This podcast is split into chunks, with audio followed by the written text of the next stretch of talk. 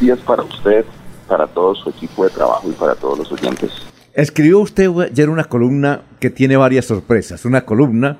En la columna dice que prácticamente son seis concejales los que van a perder la curul. Carlos Felipe Parra Rojas, Wilson Danovis Lozano, Carlos Andrés Barajas del Partido Alianza Verde, Jorge Humberto Rangel del Partido Conservador, Marina de Jesús Arevalo de la Liga, Luis Fernando Chumi Castañeda del Centro Democrático.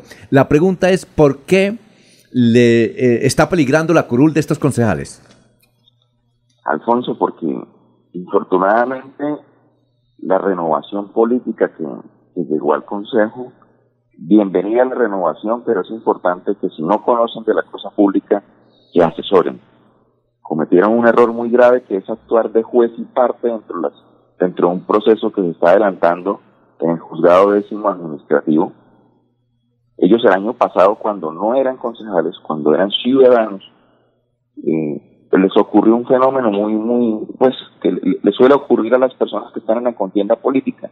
Están en la campaña, pero no están pendientes de las actuaciones que están pasando en las entidades públicas y pues no sé si era que tenían la mentalidad de que no iban a ganar, que eran una mentalidad perdedora, y nunca se estuvieron preparando de lo que estaba ocurriendo en las entidades públicas. Entonces, mientras estaban en ese debate, en ese debate electoral, pues el Consejo estaba adelantando el procedimiento para poder entregarle a esa nueva, a ese nuevo Consejo la lista de, de, de personas para que ellos hicieran la entrevista y posteriormente eligieran el personero.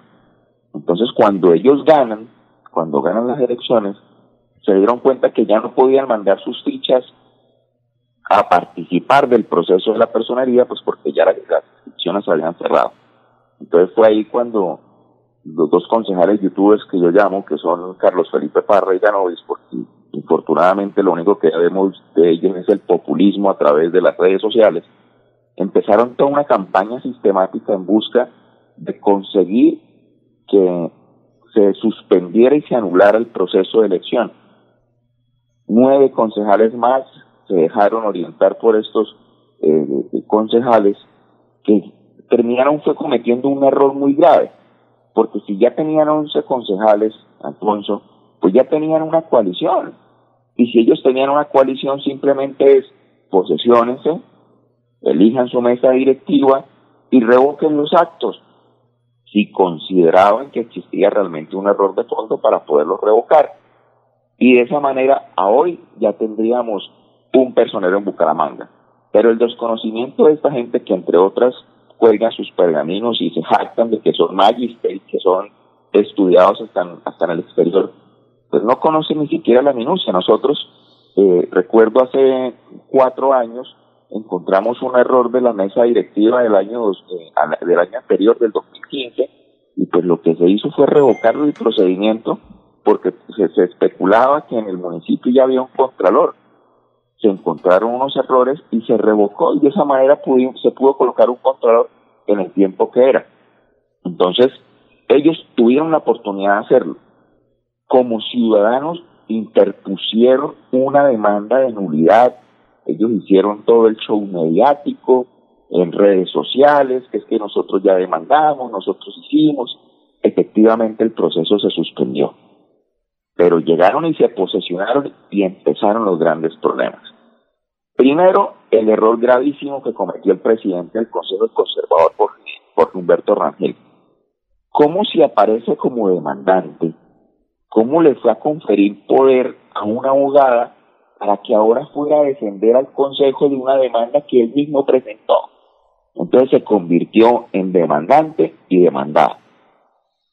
No contentos con el error, el primero de marzo el mismo presidente mandó una proposición diciéndole a los concejales, bueno, vamos a presentarle esta oferta para que entonces el juzgado nos permita revocar.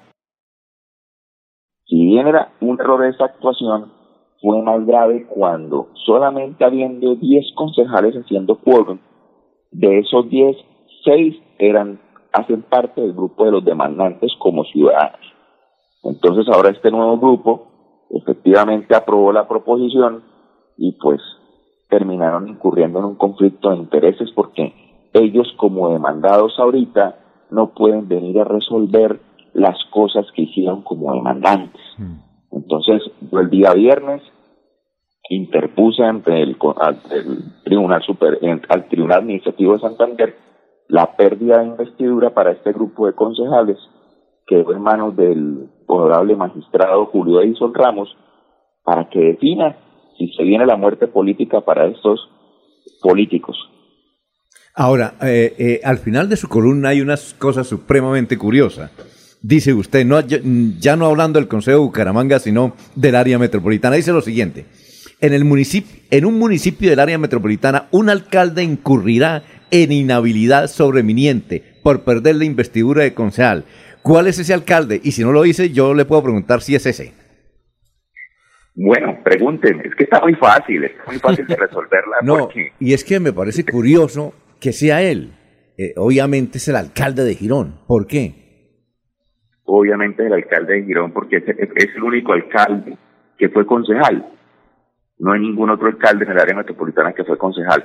Estamos esperando esta semana, tienen que llegar la confirmación de el error que cometió el alcalde de Girón como concejal, como presidente del consejo, lo que le generó posiblemente, porque eh, lo, lo tenemos en, en, estado de confirmación, si eso efectivamente se confirma con la respuesta, pues el alcalde, actual alcalde de Girón, cuando fue concejal, incurrió en una destinación indebida de recursos públicos, le va a ocasionar la pérdida de investidura y vamos a vivir el mismo fenómeno que se vivió en Florida Blanca.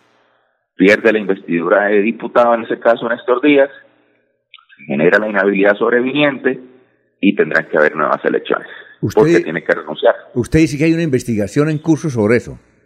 Sí, señor, la tengo ya adelantada.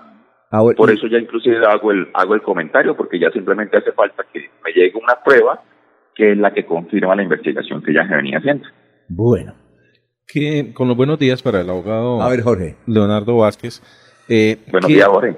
Con, ¿qué, qué, qué viene ahora con estas eh, situaciones que usted ha revelado a través de la columna? Eh, con estas personas, eh, se viene el proceso de demanda, ya se instaló, quiénes están al frente de esa demanda, cuánto tiempo podría tomar conocer un primer fallo al respecto. Bueno, en un, en un estado normal del país, que no estuviéramos afrontando las circunstancias que empezamos a afrontar muy grave, eh, hubiéramos conocido el fallo mm, aproximadamente en un mes, pero el Consejo Superior de la Judicatura dio la orden de suspender todos los términos judiciales, todas las audiencias, luego de suspender términos también se incluye el proceso de admisión y, notificación de la demanda. Luego, en este momento, o mejor, para tener certeza de dar una respuesta más certera, pronto se levante eh, la suspensión de los términos por parte del Consejo Superior de la Judicatura, en un mes, mes diez, mes diez días, vamos a estar conociendo el resultado de la primera instancia. Bueno, muchas gracias a usted, doctor Leonardo Vázquez. Estaremos pendientes del desarrollo de estos procesos. Muy gentil por haber estado en Melodía. A usted muchísimas gracias, Alfonso. Siempre muy atento y pendiente a todas las eh, llamadas que vengan de ese importante grupo de trabajo que lidera usted. Y un saludo muy, muy cordial a todos sus oyentes.